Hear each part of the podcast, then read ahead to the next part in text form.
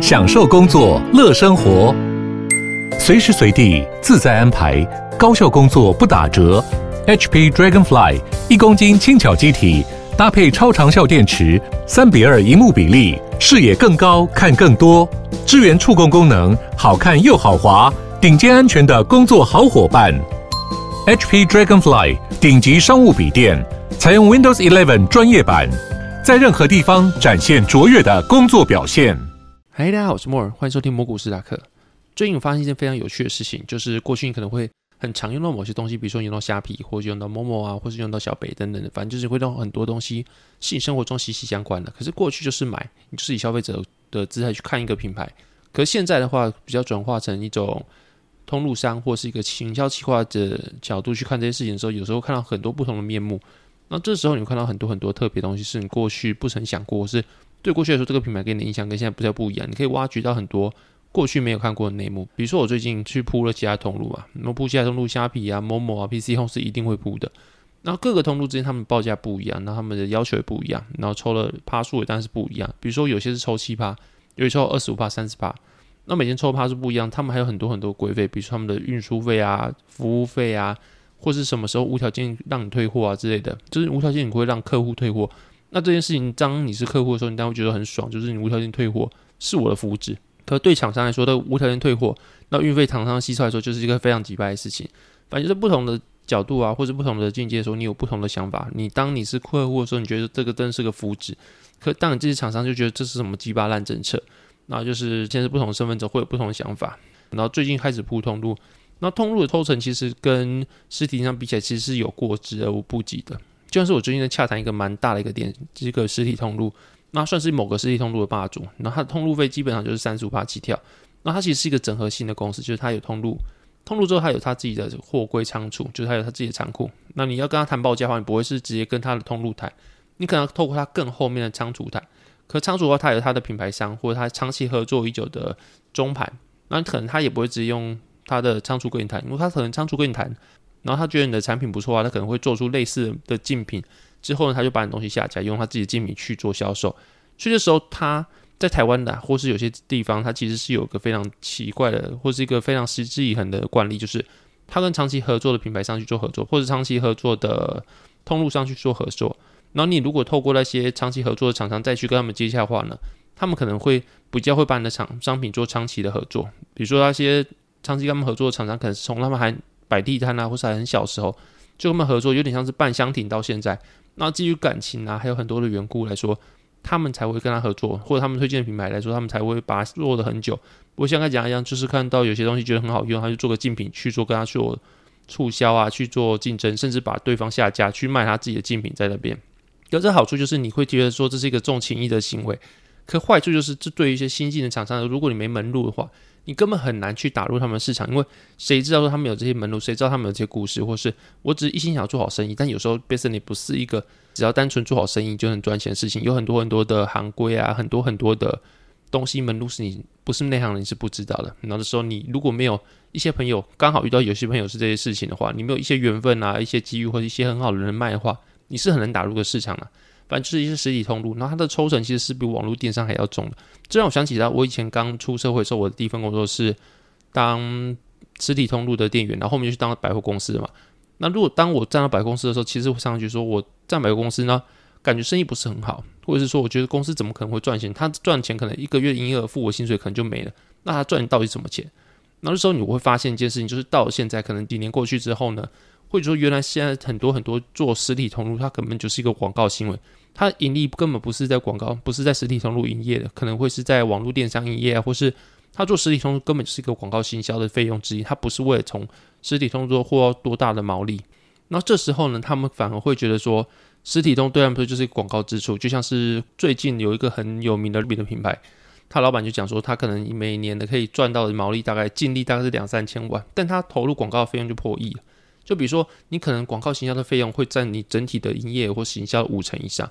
这个是这个时代我觉得蛮一个特别的东西，就是你的人流或是你的曝光度就等于你的金流。这时候你认识了多少人，或是你能让多少人看到，这反而比你做东西多漂亮、多好吃还要重要。因为观众越让越多人观众看到，你才有越多销出去的行为，这反而才是你最该去做取舍，或者你最该去关注的事情，就是你能让多少人看到。然后相对来说，就是你能让更多人看到，那你就越有你的权利，或越有你的能力去把这些东西转换成金流，去赚更多的钱。那当然，你如果说你是一个很好的厂商，你的使用平台的使用体验很好，那价格很便宜，但是你没办法让人家看到，那一切都是没有。所以所有东西都建立在你能让多少人看到的基础上。那回到刚刚讲到通路商的内容，然后那些通路商有些基本上会抽它抽成，可能会抽到三十五趴左右，甚至更高。然后这些都只是第一个费用，那后续要可能是厂商的货款回来回来时候，可能月结或是两月结或者多久结一次，那这些费用可能还要被多抽五趴，就是他给你的费用可能还要再扣掉五趴，然后是以各种不同名目或者根本没有名目，就是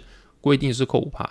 然后另外呢，因为这样的结束嘛，可能还有 D N，，就是每个月他们会印个 D N，，所以说小时候你常常就要百货公司的 D N，或是厂商 D N，，可是你长大之后你根本不会去看那些东西，甚至觉得是上个时代的产品。现在谁有在去看实体的 D N？？说不定有啦，但是我自己是没有。可这东西印出来还是要按到每间店去算，比如说每间，它台湾可能有六百家店，那每间店可能是五百块，你就要付每这些的费用，或甚至是更多的费用。反正就是每间店是不同的算法。那另外可能是你的产品要需要费用的什么防盗的东西啊，就是你只要放这个东西进去之后，你把这东西偷带出去，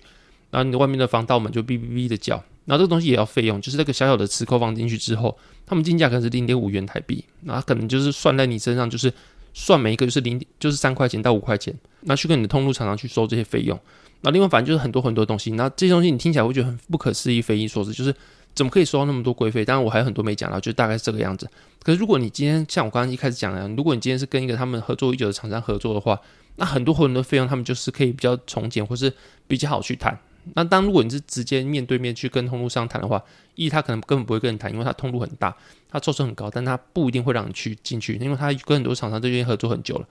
二来就算你跟他谈到，他也是用很硬的方式去跟你收费，就是刚那些东西都是要收到。但是如果你有好的关系的话，基本上有些东西是你不用收，或者比较好去谈价格。就最近的话，这些东西会觉得说蛮特别的，就是你会接触到很多东西是过去你可能是一个消费者习惯去看那些品牌之后。跟现在你真的是一个以一个商人或是一个通路或是一个品牌商一个行销的角度去看的时候，你会觉得不同的感觉，会觉得哇，我以平常到一些这么亲民、这么好用的品牌，那就从一个天使的角色，因为他对消费者很好嘛，变成一个感觉是吸血鬼的角色一样了。那当然就是角度不同。那如果你说我自己身为一个消费者的时候，我想买东西的时候的时候，我会不会上那边买？当然会啊，因为那边东西就便宜，那边东西就是可以无条件退货。那怎么谁会不要？反正就是你不同的角度会有不同的想法啦。那另外就是今天开始，我应该是为期四天，会在某个地方进行展览。然后进展览的时候，就是另外一个感觉了，就是我这是我这辈子第一次去进行展览。然后展览是从零到有，都是就是跟一个团队开始架设那些展览的图啊，然后哪些地方要用门板，哪些东西要用柜台，然后慢慢的画出来之后，画个立体图，然后请建设公司去做建设。那建设完之后呢，今天开始就是昨天开始就是开始。搬洗手台啊，然后放产品啊，打扫啊，把东西变成自己理想的样子。今天开始就是正式的第一天。那以前你会觉得说，小时候觉得官僚真的是很烦，就是每次展览开始之后就是要致辞，市长啊什么什么开始致辞，就致辞半小时到一小时。可现在觉得说，一个厂商在旁边看他们那边表演，就是很多很多的长青的长者和他们表演，我觉得是一个蛮新奇的体验。就是你一个厂商在旁边看热闹的时候，看到一堆阿妈、大姐、阿公啊这边跳什么王心凌的《爱你》啊这边。一群人在那边抖动身体啊，然后弹一些什么心灵男孩跳那种舞，就觉得很好笑。你当你看到一个盛况空前，比如说三五十个人一起跳爱你的时候，那真的是一个非常壮观的场景，我不得不把它拍下来。但我就是不太想让大家知道我是在哪里做展览。那就是很后续的话，如果说展览真的结束之后，可能会传一个 IG 让大家看一下这个盛况空前的情况，我自己觉得蛮棒的。那如果真的很想看的话，你就是追踪我 IG，我大概是下个礼拜展览完之后，可能就会放上去给大家一起看。那我觉得是蛮棒的一个体验啦。那以前可能年轻的时候就说，有些比较主流的东西，或是比较甜蜜的东西，是自己不会想要，就是觉得说我可能就想跟人家不一样，这样话比较帅，或者比较非主流，感觉就是比较特立独行。可是现在我觉得说，有时候很不管别人的眼光去做一件事情，我觉得是幸福的事情，就是你能对自己有信心，或是活在自己的世界中，是一件蛮幸福的事情啊。就是人可能在某些时候真的太在意别人的眼光，会让自己反而觉得不开心。有很多想做的事情。会因为在意意别人眼光，会觉得说我真的说喜欢这些事情，或是宁可不做，但宁可不做，或是压抑自己，反而不是一件快乐的事情。然后这是一个过程啊，我自己觉得就是他们这时候已经活那么大，可能六七十岁了，然后那边跳爱你，不管别人有可能跳的比较，嗯，肢体不协调，或者是说可能他们的装扮比较看起来就比较 old fashion，或者是怎么样，反正就是，可是他们是在笑容，他们是觉得好玩的。我觉得最重要的事情，在旁边看到都觉得这种感染力还不错了。反正就是开始连为期四天展览，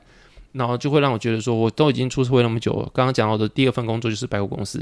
然后现在已经换了有五六份工作了吧，最后回到百货公司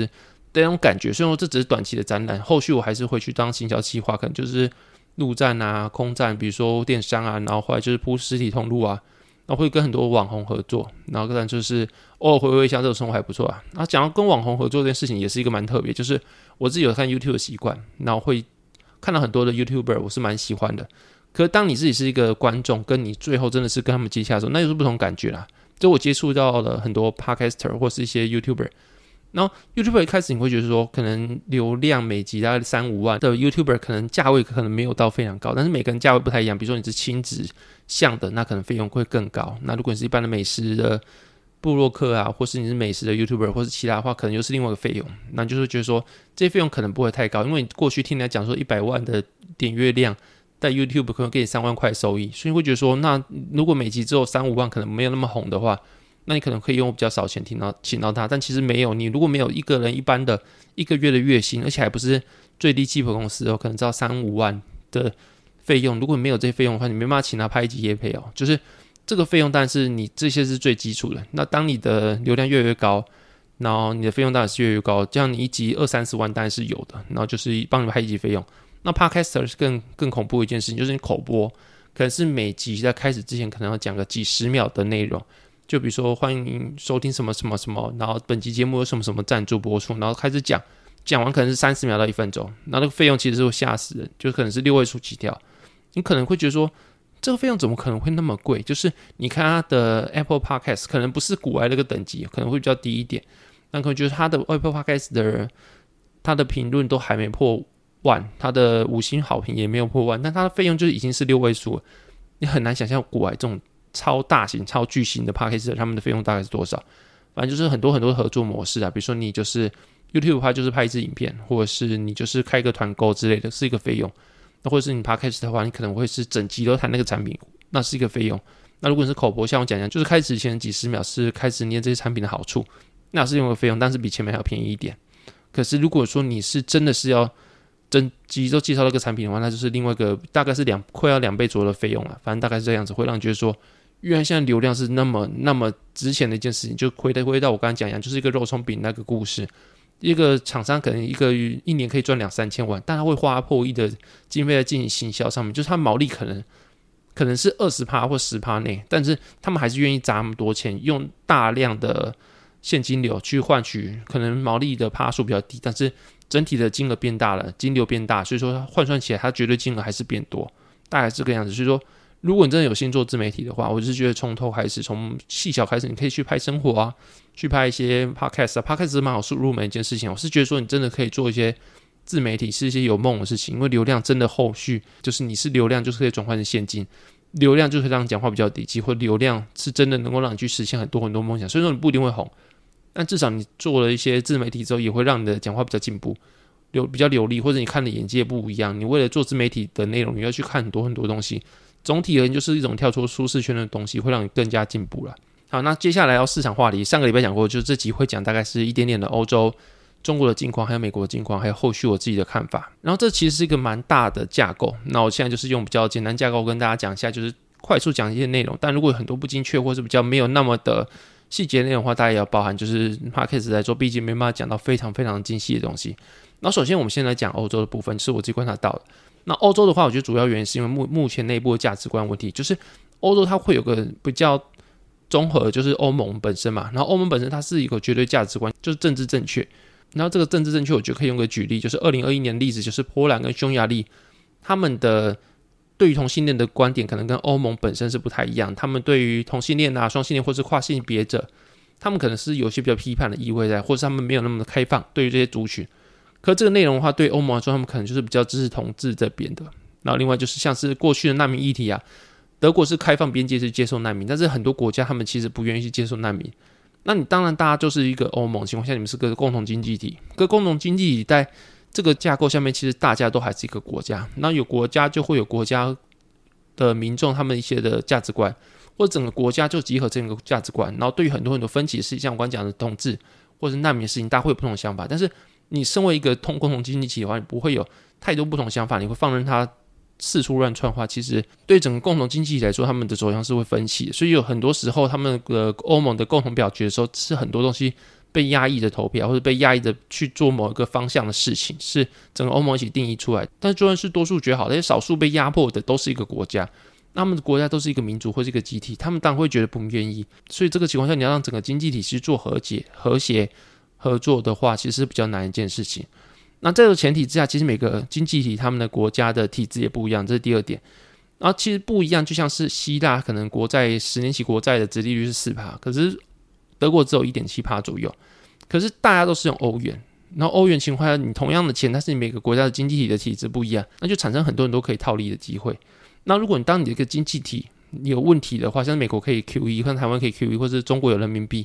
然后日本有日元等等。可是你在欧洲的话，你今天有问题的话，你央行它的职权是很小，因为你不可以印欧元，欧元只有欧洲央行可以印。那如果你一个国家要筹钱的话，你只能靠发国债，可是体质已经够不好，你发国债要人家去购买你的国债，你一定是用更高的利率去吸引人家去买。那体质已经够不好，你还用那么高利率去借钱的话，那对整个国家经济的当然是雪上加霜一件事情嘛。但是他们不得不这么做，因为他们就是缺钱。那如果说一个国家像是德国，可能是欧盟的经济体的自由生，它体质是最好的，那它可以用像是我刚讲的一点七帕去借款，可是西大可能用四帕等等。但是西大体质明明比较差，它还是要花更多钱去借款，那当然就是雪上加霜的一个行为。那这个情况下也会导致很多人都可以套利的东西，让很多投机者在里面去做追强太弱的行为。比如说你弱，就更去做更多的放空，然后或是你的货币是强势，我就去做更多的需求，导致你的货币更加强势。那这个像是索罗斯啊，过去在一些货币的战争中就有示范出很多很多这一次的内容，就是你可能是跟某个国家的货币做绑定，但是两个国家中间体制是有落差的。那导致这些东西可能根本就不该做绑定，或者两个国家体制不一样，他们利率板就不该挂钩在一起，啊，这个情况就会导致很多很多的结果是发生的。那欧盟目前面临这样的问题，就是每个国家体制不一样，他们都用同样的欧元，然后导致你有很多很多套利的机会可以在整个欧盟去找到。那这个情况下就会导致强者很强，弱者很弱这种情况出现。那第三个就是所谓的能源危机，就大家耳熟能详的，比如说二零一九年的时候，欧洲自己的生产能源大概是三十九趴。然后其他六十一趴是透过进口，像是汽油啊、柴油或者燃料油等等的。然后还有另外的二十二趴是天然气，跟十五趴的可再生能源。那每个国家它其实能源的分布也不一样，是法国它可能是核能技术比较好啊，所以法国的核电的发展量可能就跟德国比起来比较多。那德国目前遇到问题是它的核能发展总量在二零一九年大概是十三点八趴，可的比例是逐年下滑，因为。欧洲本身就是朝一个比较干净能源情况下去发展，然后在今年之前，其实核能一直不被认为是干净能源，然后在最近的时候，才真的是因为被能源危机逼到，把核能变成干净能源。那其实，在刚刚讲到二零一九年的时候，有十三点八帕的核能发电，然后在二零一零年的时候，其实是二十二点四八，所以你看它是一路往下降的。因为他们过去是预计说，他们在今年二零二零年的时候，剩下六座的核电厂也要全部除役。目前看起来是有困难啊，因为他们已经能源危机，那就处于核电厂经营起来是不切实际的事情。但他们的核能发电是直线往下降，还有很多厂商是宣布不完，这是真确实是一个趋势。那导致他们目前的能源危机真的是二二月三月的时候，乌俄战争爆出来的时候，这是一个猝不及防的事情，他们能源拉不起来，然后就是目前看起来是一个蛮大的缺口。那另外就是欧盟天然气里面其实有四十一帕来自于俄罗斯，那十六帕是来自于挪威。那所以过高一在导致目前来说，俄罗斯一切断他们的能源补助之后呢，他们政府就不得不跳出来去做补助。像之前讲过，就是一个欧洲的咖啡店店主，可能在两个月之内，他可以要付快要三十万台币的电费，然后他的费用是比起去年同期来说高了三到五倍之间。但是说这个情况下会导致很多很多的民众他们是负担不起那么高昂的费用，然后负担起不起那么高昂费用，其实很大的一个可能就是他们会走上街头去做跟政府做抗议。那所以说你在通货膨胀的情况下，你还是要去补助人民的电费，因为你至少不会让人民去死，去用不起那么高昂的费用。你可以请他们少用，但民生必须的费用还是要用嘛。很热的时候你还要吹冷气嘛，冷的时候你还是要开暖气嘛，或是你还要开火煮饭。你开电动车的话，你还是要开车去上班嘛。反正就是很多费用是你可以不要浪费，但是你还是得去用。所以很多人民是真的需要用电去赖以为生。那时候你把电费的价格打那么高的话，其实对很多很多民众来说是没办法，他们确实会走上街头了。所以这情况下。他们的政府不得不为了政权巩固的稳定性，或是为了很多很多综合考量，他们确实去需要去补助电费。那这就是一种宽松政策，因为你把钱打入市场，无论是打给厂商，或是打给什么民众，去把他们电费的负担降低，那都是一个宽松政策。再去把你的金额去打入市场，但是目前来说是一个通货膨胀非常高的情况，就是预估可能英国在今年会达到十二帕的通膨年增率，然后欧盟本身也开始进入比较鹰派的紧缩的政策了。其实这时候解放，就是你如果能找到更多能源的窗口的话，其实你可以解决能源不足带来的通货膨胀问题。但是比如说德国去找卡达，然后卡达也知道说你是一个要往干净能源去走的一个政策，那你不可能让你去把它弄过用过就丢嘛。所以情况下，卡达其实愿意是公布他们的化石能源，但是他们的条件是你要跟我签约二十年。那德国当然不要啊。其实很多情况下就是现在你找到解放，真的解放跟大方向不一样。像是卡达的化石能源可以供应你，但是你要用二十年。那这个情况下谁会去同意这件事情？但你不同意的话，其实目前来说的话，就是能源缺口就摆在那边，所以就导致说，目前的话各国家只能用补助的方式去补助，无论是你补助厂商或补助民众。让他们的电是他们用得起的价格，那情况下就是导致他们跟他们的货币政策去做违背的。然后通膨压不下来的话，就保他们能源价格会持续高涨。啊，能源价格持续高涨情况下，他们的鹰派的紧缩政策就导致他们国家收入衰退几率会大大提升。那最后这一连串东西都会导致一个骨牌效应，就是欧洲的天然气跟电力成本的问题会导致他们的能源密集产业净利快速下降，甚至是以赔本的方式在做生产比如说铝业就好了。铝业就是个非常代表性的能源密集产业，就像是你生产一吨的铝，可能需要的能量是铜的四十倍。那铝用途其实非常多，比如说你用食品工业来说，铝箔包好了，它的防潮效果很好，所以说常常会变成包装的材料，或是你要做交通工具，比如飞机的外壳啊，或是它的零件，或者做成像是火车或者船等等的，或者你建筑也需要用铝，或者你电器瓶，或是用铝做电线啊，很多铝就是在你的生活中都是非常常被用到，甚至你用奇异笔或饮料罐都需要用铝。而目前来说，欧洲长期以来它的铝的产量是慢慢下降，已经是目前一九七零年看起来最低的水平了。而产量下降的话，其实很多像是汽车、德国的汽车或是飞机的零件，或欧制的很多很多内容，其实非常依赖进口。那好死不死，世界上除了中国以外，最大的铝的出口国就是俄罗斯，占全世界总量的六趴。所以你不能像买铝的情况下，你的缺口到其他地方补。那如果理论上你跟他买的话，其实在某些市场经济来说，它是可以卖到最便宜、最低廉的铝。可情况下你不买它，你要绕到去跟它补来说，就是另外比较高的花费。那像现在目前通货膨胀那么高，电力的成本那么高情况下，很多很多铝是甚至不产的。那情况下铝已经够珍贵的，还有很多人不产的话，其实它价格是会更高，或者导致说很多的民生必需品原本用需要用的铝就用不到，所以导致很多很多东西是产不出来的。那进一步就推升通膨啊，或是让你的整个经济陷入衰退，因为很多东西必需品是出不来的。那目前来说，解决方法要么就是你去补助铝的产业去进行生产，要么就进行轮流限电。那就像刚刚讲一样，要么就是让通膨继续推升，或者是说，要么就轮流限电，让你的衰退几率变得更高。那就是二择一的问题。那无论怎么样，都不是一个很好的解方，就对了。那是欧洲目前问题，就是听起来你就看到个一团乱的情况正在发生。然后中国的话，其实有比较大的问题是在于它体质的问题。就像中国目前来说。其实我觉得很多像中国人、台湾人，或是很多很多的亚洲世界人，他们有个观念，就是有土司有财，有房子的话就是有财产的意思。所以对于亚洲来说，他们有中国人有七十趴的资产是存在房地产的。那目前来说，烂尾楼的事件连烧大概九十座城市。那或者这个原因是因为过去的话，中国的市场经济，那情况下你要转变成资本社会的话，其实一段过渡时间是没有人有那么多钱去当建商去盖房子的。所以这种情况下。中国他们有个配套政策，就是他们可以要求建商，他们有二十五趴的证明，他们有二十五趴的整个建案资金，他们就可以承接这个工程去做生产。当然，就你盖出来的房子好，是你的土地也只有七十年的使用权，但是它就是一个比较类似市场经济的变体。所以，建商开始盖房子之后呢，买家买了预售屋之后呢，他又必须开始缴他的房贷。像台湾可能是缴头期款之后呢，开始交屋之后开始缴房贷。可是对中国来说，就是你头期款缴完之后，确定签约之后，你每个月开始缴房贷。就算你的房子还没盖好，你看它只是一个荒地或者钢筋水泥，你还知道继续缴房贷。那情况下，其实建商还没盖盖房子，他他就会有很多很多金流进来。那这些金流放在他的账户来说，又是一个浪费，就是他可以把金流放拿去放很多资息的东西，或是做其他准投资。虽然不可能，或是人性来说，就不可能让钱白白放那边做贬值嘛。然后就是拿去转其他投资，无论是你盖新的建案，或者是说你去转其他的投资房地产或投资其他的股票之类等等的。那反正就是导致建商的杠杆是非常大。他明明还没盖好房子，他就把别人的房子拿的钱拿去用做下一个转投资用途，而且导致最近发生很多事情，就是建商钱嘎不过来，或是民众已经面临在缴钱，但他看到房子完全没人在盖，过了三五年啊十年。他就开始觉得说，他的东西，他的房子是根本不可能盖起来，但他还是继续缴房贷，就是件非常荒谬的事情。那这些人其实开始发现，他们是没有未来，他们必须缴一个非常高昂的房贷，但是交给一个荒地，那导致他们就开始反动啊，比如说开始向政府抗议，或是就是开始推行了什么大家一起不缴房贷的一些运动，那这运动会导致建商的资金更紧缩，因为他们开了非常大的杠杆，而情况金流一段开始断掉的话，他们其实是付不出来这些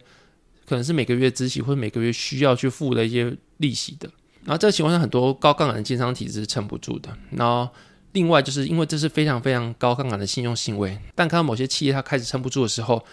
银行就是为了自保，开始紧缩他们的货币政策，开始抽银根啊，开始要求厂商把他们的借款去缴回来，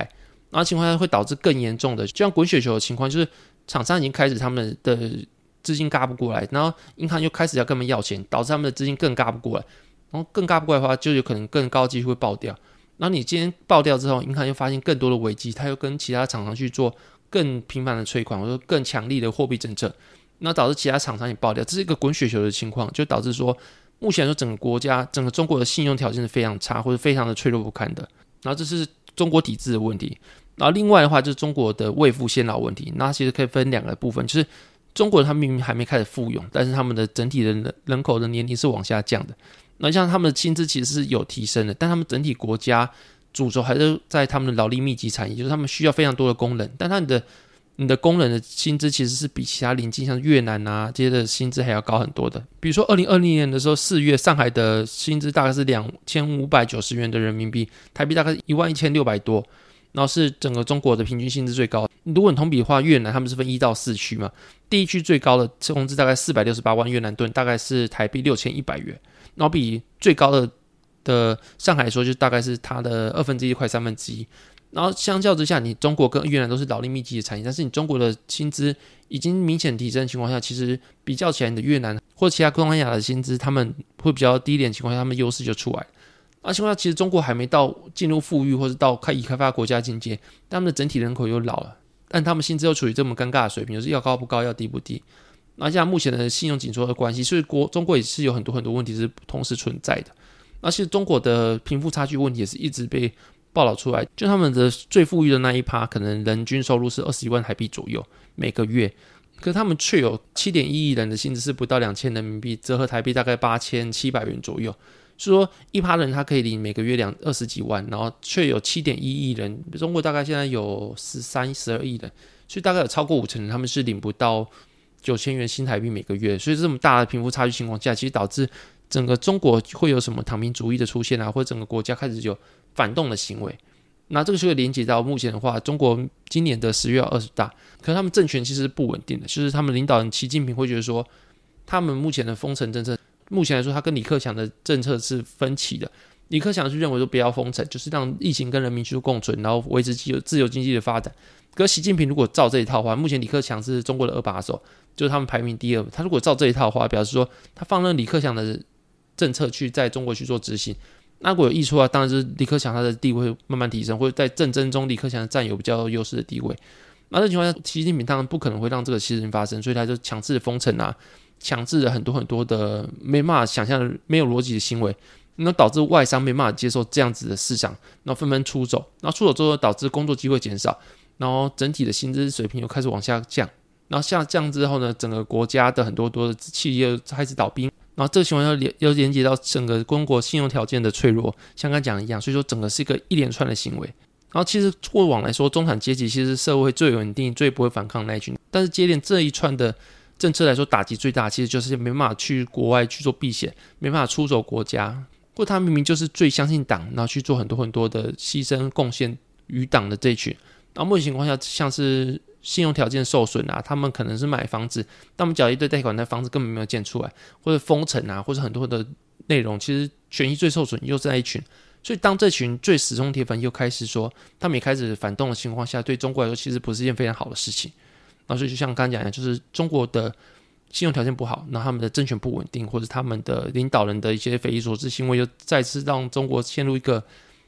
就是必定衰退的一个过程，然后外资出走，或者他对于其他东南亚来说，他的薪资条件已经没有优势了。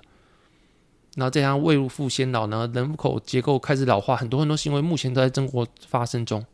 那整合起来，就是你可以看到中国跟欧洲其实现在开始的行为，就是他们的货币政策其实是相对于其他国家是开宽松，它没办法做完全的紧缩，因为他们的经济体是没办法承受太过紧缩货币政策。但其实欧洲的话，他们通货膨胀过于严重的情况下，他们还是必须做紧缩货币政策。那中国的话，其实你看到它是非常强力的做宽松政策，那宽松就代表你的股票会涨，或者它的经济体的效果会好嘛？其实你从另外一个角度看，就是它虽然说国家通膨可能看起来明目没有那么严重，但是当每个国家都有底气做紧缩，说你还需要宽松，那是不是表示你这种国家内部其实有很大问题，只是还没爆出来？不然的话，你怎么会没有底气去做升息？你还要去做宽松去救经济？那这是另外一个观点嘛？就是中国你很多很多的数据是看不到内幕的，或者很多的内容其实是被挡啊，或者被很多很多的掩盖的，那或者很多政治力的行为介入。可是你可以看到它很多很多的内容，其实跟其他国家反其道而行的情况下。就觉得这个经济体差其实是有问题存在的，尤其现在目前情况就是你中国在宽松，可是美国其实在紧缩货币政策，然后美元目前来说就是一个避险资金的需求，在强势美元情况下，你中国还做宽松货币政策的话，两个国家的货币像美元对中国的人民币，它的之间利差会来到逐渐扩大，然后有点像是。中国它资金会更往中国、往美国去流动，无论是你说避险需求或是套利需求来说的话，中国资金会相对的更快去往其他国家做出走。那目前情况下有点像是一九七零年的高通膨跟二零零八年信用危机的综合体。那全世界唯一有这么有底气做升息，然后目前的消费市场还是那么强劲的，其实只有美国。所以有点像是或许有人讲，就是美国每次升息都是在割世界韭菜，那美国的国力越来越强。就我觉得目前有点像这个情况了。那以目前来说，美国它对于目前乌俄战争的打嘛，然后美国来说，其实它又是一个渔翁得利的一个角色。像我过去讲一样，乌俄战争的时候，美国送往乌克兰的武器或是很多的军备，它其实是用贷款方式，就是我先给你，但是乌克兰跟我借的，你后续要还我钱。然后目前情况下，就是战略的情况下，就是欧盟它其实在后续，如果乌克兰真的打胜仗的话，一战略考量，其实欧盟很大很大的程度是需要把乌克兰接入他们的北约的协防之中的。那接纳住欧盟跟北约的话，其实就是乌克兰他跟美国借了很多钱，那就是欧盟会代替他还，所以这个贷款它其实是有非常大的可能性是会确实收美国的口袋的。然后美国借给他的武器又不是一个最先进武器，可能是一个世代交替的武器，所以以美国的立场来说的话，就是一个有个无条件厂商，他可能愿意接受你的去库存，那可以把很多很多过去有点比较不堪用或者不堪跟上时代的武器。的库存全部都偷纳到他那边，然后他就是照单全收。那情况下，对于你可能新时代的武器或新时代科技发展或者需求来说，又是一个非常顺利的去库存的情况。那另外就是俄罗斯跟乌克兰打的情况，你发现俄罗斯的军械在跟其他西方国家比起来是相对劣等的，那可能会因此失去很多的世界的军火的份额。那这情况下，有一部分会倒去跟中国买军械，还有另外一部分缺口可能是本来不会跟国美国买的缺口。然后会让美国的军械做补上，所以说对于美国的军事产业来说，或是出口产业来说的话，这也是无疑是另一项利多，是从乌俄战争这个情况下来的。然后另外就讲能源嘛，像欧洲它可能完全脱离俄罗斯的影响之后，它有很大很大的能源缺口，那它只能跟美国去进液化天然气去做填补。那所以说这又是美国的能源出口上来说，又是另外一个机会的创造。然后另外就是这个礼拜的 CPI 开出来，你会发现其实房市的房租啊，或者是二手车的价格虽然下降，但新车价格还是往上升的。然后交易量像刚讲，交易量其实开始趋缓，它的的价格其实没有往下掉太多。至于美国，它其实它的经济体还是相对于其他国家说是有底气去维持这个情况下的。然后因为目前来说 CPI 过于高，所以 Fed 它的情况是必须继续升息的。然后更硬的政策或者预期会有长期的一段时间是进行高利率的情况下，其实很多很多国家货币会到美国去做孳息。然后你到美国的货币，你不可能只放那边不买其他东西啊。因为你相对于其他原物料黄黄金来说的话，其实你去做其他风险资产，像股票、债券，它还是会孳息一个东西。你要放长久的话，这些原物料或黄金是不可能让你放一段很长的一段时间，因为他们不会有利率，他们也是个周期性的产品，可能到一个高点之后又回到低谷，然后长期以来都在某个区间震荡。当你放债券，或是你放股市，好像债券它可能会有它的值利率，或者股市它长期是向上的报酬。所以说，导致你不可能完全都不放美元资产，你只放在货币这边去做贬值，或者放在什么黄金啊或者其他地方，你还是需要去买美元风险资产。所以长期情况下，如果你开始转客，或者你的美元的升息是慢慢不要那么的鹰派的话，其实对美国的整体国力或是资产表现来说，都是一个非常好的一个机会。所以我才认为说，目前这样总结下来的话，新兴市场因为美国的强势美元而做承压，然后像欧洲、中国。刚好提到或者俄罗斯都是因为目前情况下会势必走向衰退，或者它会失去很多市场份额。那情况下，其实美元在乌俄战争或是在很多很多情况下会获得很大很大的利益。所以说，全世界市场只选一个，我会选美国市场。然后，如果是我的话，会对于中国或是欧洲的资产来说，我可能会避开这两个选择。然后，台湾话我会投一点，但是大部分的的部位我可能会投到美国，大概是这样子。那希望你们会喜欢这样的内容。那这期节目到这边，谢谢大家收听，拜拜。